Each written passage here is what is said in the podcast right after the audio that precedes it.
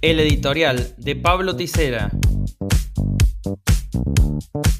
Este podcast es presentado por el Instituto Movilizador de Fondos Cooperativos.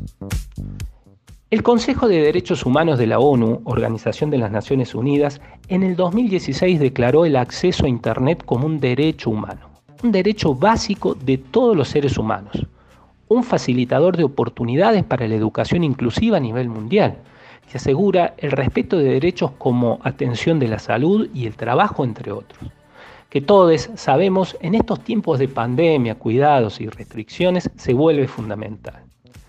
En nuestro país, luego de avances en materia legislativa comunicacional en la primera década y media del siglo XXI, y retrocesos en el periodo 2015-2019, nuestro presidente Alberto Fernández a mediados del 2020 decreta incorporar a la ley de las TICs, tecnologías de la información y las comunicaciones, el carácter de servicio público en competencia a los servicios de las TICs.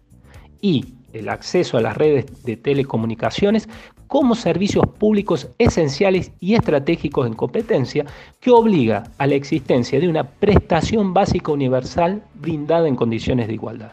De este modo, pasa a ser una actividad regulada por el Estado. Cuando hablamos de conectividad y cooperativas, ¿de qué hablamos?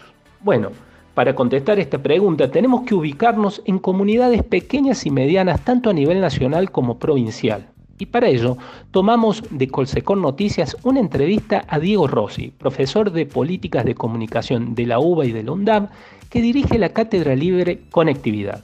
Él comenta que muchas de las cooperativas eléctricas que se constituyeron en la primera mitad del siglo XX, sus pobladores y pobladoras lo hicieron porque no llegaba ni el sector privado, por no ser rentable, ni el Estado.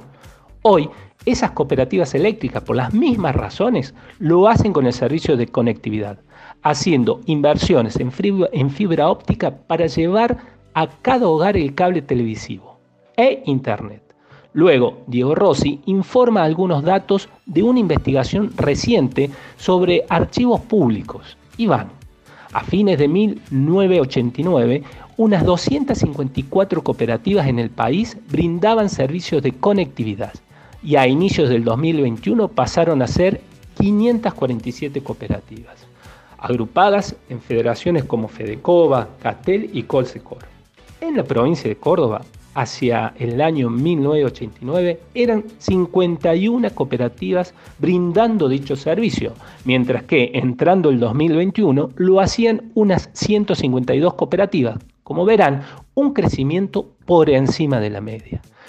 Recordar que nuestra provincia tiene 427 municipios y comunas, cuya población se distribuye en un 70% en las seis ciudades más grandes, encabezadas por la ciudad de Córdoba con un 45% de habitantes, seguidas por Río Cuarto, Villa María, San Francisco y Carlos Paz, con el 25% de los cordobeses y cordobesas. En estas seis ciudades, unas pocas empresas transnacionales concentradas brindan rentables servicios de conectividad a través de paquetes que incluyen telefonía fija, celular, TV por cable e Internet. Entonces, nos encontramos con esta realidad. Por un lado, unas pocas transnacionales brindan el servicio de conectividad a grandes aglomerados poblacionales como una mercancía y no como un derecho humano básico, con altísima rentabilidad.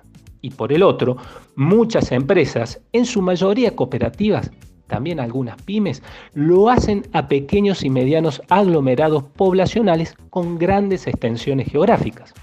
Estas asimetrías se reflejan en los costos, en las ganancias y en los excedentes y automáticamente se traducen en desigualdades, uno de los grandes temas a resolver y regular por el Estado. Hoy nos encontramos en la provincia de Córdoba con el Plan Conectividad Córdoba, que permitirá en tres años incorporar tecnologías y vincular al 100% de las, los y les cordobeses con un tendido de más de 5.000 kilómetros de fibra óptica, una decisión que va en el sentido de la declaración de la ONU que avanza en la eliminación de la brecha digital. Pero este tipo de decisiones deben ser acompañadas con definiciones sobre el día después. Desde el instituto venimos anunciando nuestra propuesta cooperativa que estos importantes emprendimientos, como lo es un servicio público estratégico, deben ser de propiedad pública con una gestión cuatripartita, es decir, con la participación del Estado, del sector cooperativo y pyme, de los y las trabajadoras organizadas y de los y las usuarias organizados.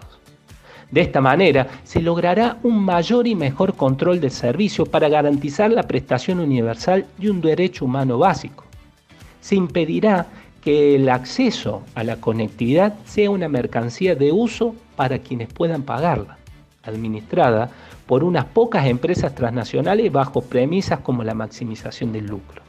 Y se logrará la tan ansiada eliminación de la brecha digital en la ciudadanía. Ese es el camino.